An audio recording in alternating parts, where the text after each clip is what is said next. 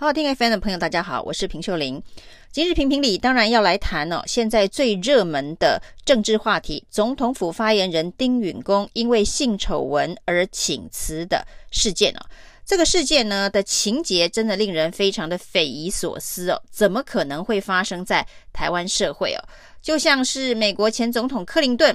在他的白宫椭圆形办公桌上所发生的事情，居然呢，同一个剧本发生在前新闻高雄市新闻局局长丁允恭现任的总统府发言人的身上哦。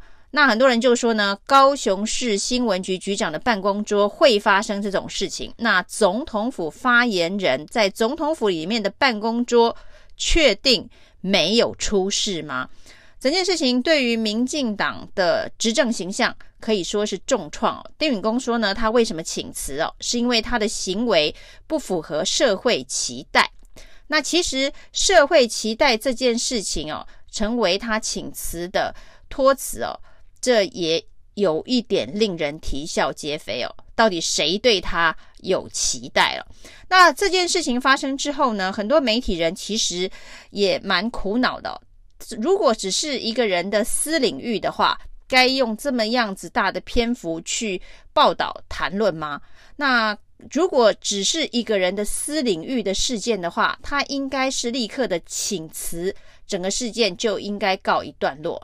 但这件事情的细节内容仔细的来推敲，他恐怕不是只有一个发言人的私领域而已哦。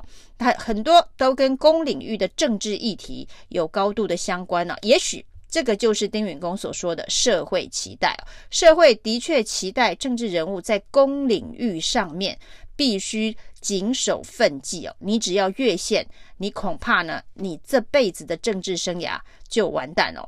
所以我们要来讨论的是，丁允恭现在请辞，民进党就止血了吗？整个事件当中，我们可以看到呢，第一个最离谱的事情哦，就所谓的公器私用，他在新闻局局长的任内哦，居然把他当时的女友叫到了局长办公室哦，门锁上，然后呢，同仁还在外头办公，他居然可以在办公室里头做这样子的事情哦，虽然。丁允恭强调，他都是利用午休时间或者是下班之后。那当然，这个说辞是真的还是假的？是不是需要进一步的去追查？到底高雄市的政风单位需不需要做内部的调查？监察院的相关的调查单位需不需要到高雄市政府去做相关的调查？到底有没有公器私用？在上班时间？做这样子不当行为的事情哦，那这就是所谓的公领域哦。那第二件事情哦，就是丁允恭呢是在他担任新闻局局长任内哦，对一个刚刚进入高雄市政府跑新闻的记者提出了这一个交往的要求。那后续当然还有很多其他离谱的事情哦。那在这个交往的过程当中哦，他还三次的逼了这。位女记者要为他而堕胎哦，理由是说呢，如果这位女记者没有堕胎的话哦，他会毁了丁允恭的人生哦。他说呢，他经营努力打拼了这么久，才到现在这个位置哦。那如果因为这位女记者跟他的孩子的话，毁了他的人生，那这位女记者跟他的政敌有什么不一样？那这整个权力关系的这一个拆解哦。这个过去呢，包括了这个房思琪事件哦，大家喜欢说权势性交，你是不是运用你的权势去逼迫，或者是去掠诱，让这个性交的性关系存在哦？这是第二个需要探讨的问题哦。那他以新闻局局长的身份，对于呢刚刚来跑他新闻的菜鸟记者。发生了这样子的一个关系，那这个关系当然延续了一段时间，而且呢，这个关系甚至在这名女记者想要分手的时候呢，丁允恭还不断的骚扰，不让这位女记者跟他在关系上面做一个结束哦。那另外一个需要探讨的问题哦，就是民进党的政媒关系是不是太过于复杂？我们看到呢，丁允恭说呢。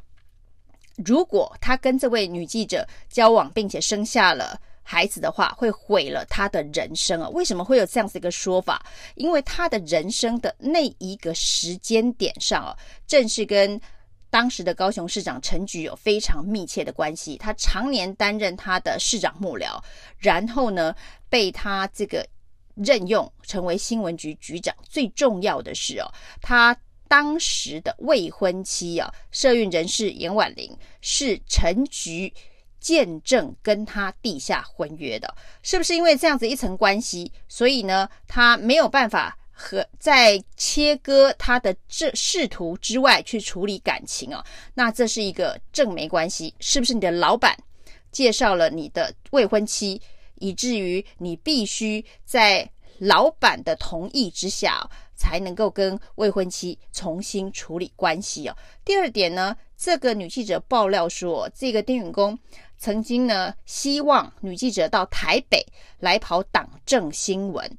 因为这样子呢，才对他的仕途是有帮助的。显然，他还想从地方晋升到中央哦。那据说呢，这位女记者被安排到台北来跑党政新闻的时候呢，丁允恭还打电话给这位女记者的直属长官，请她多多照顾，还打电话。到立法院里头去，请民进党的立委们多多照顾这位女记者。显然，他也认为这个媒体的力量在台北党政圈当中的运作，对于他到台北的仕途是有帮助的。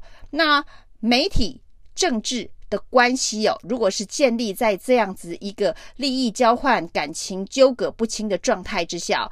这件事情呢，恐怕也是民进党文化里头非常重要的一环了。米娜有非常非常多知名的记者以及党工的夫妻档，那或者是记者与及党工的相关的男女关系哦，那这些都是不是跨越分际哦？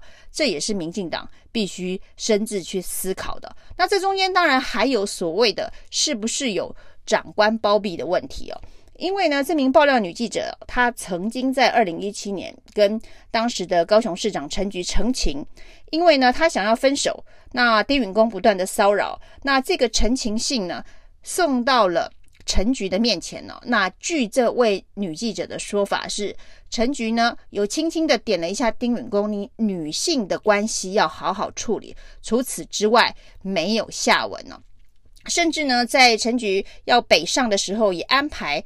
丁允恭果然到了台北，接了行政院的顾问以及行政院的副发言人哦。在这个时候呢，陈菊居然还颁奖行政院的三等勋章给丁允恭，感谢他过去十年在高雄市政府的服务。那这一个颁奖的场景，现在看起来就非常的讽刺啊。那丁允恭在知道呢没。女记者到媒体爆料事情即将东窗事发的时候呢，她也找了蔡英文总统跟他主动的报告。可是蔡总统只给了七个字哦，叫做“好好处理这件事”。那“好好处理这件事”是什么意思？是希望他能够把整个新闻压下来吗？希望他能够去安抚这位前女友，请他不要爆料吗？还是就是叫他卷铺盖走人呢？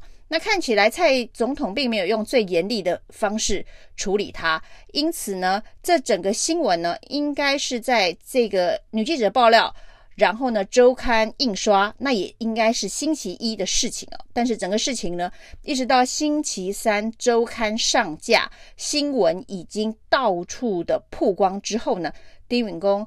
才决定请辞，并且发了一个不符合社会期待的新闻稿。所以这中间显然蔡总统没有在第一时间用最严厉的方式处理这件事情啊。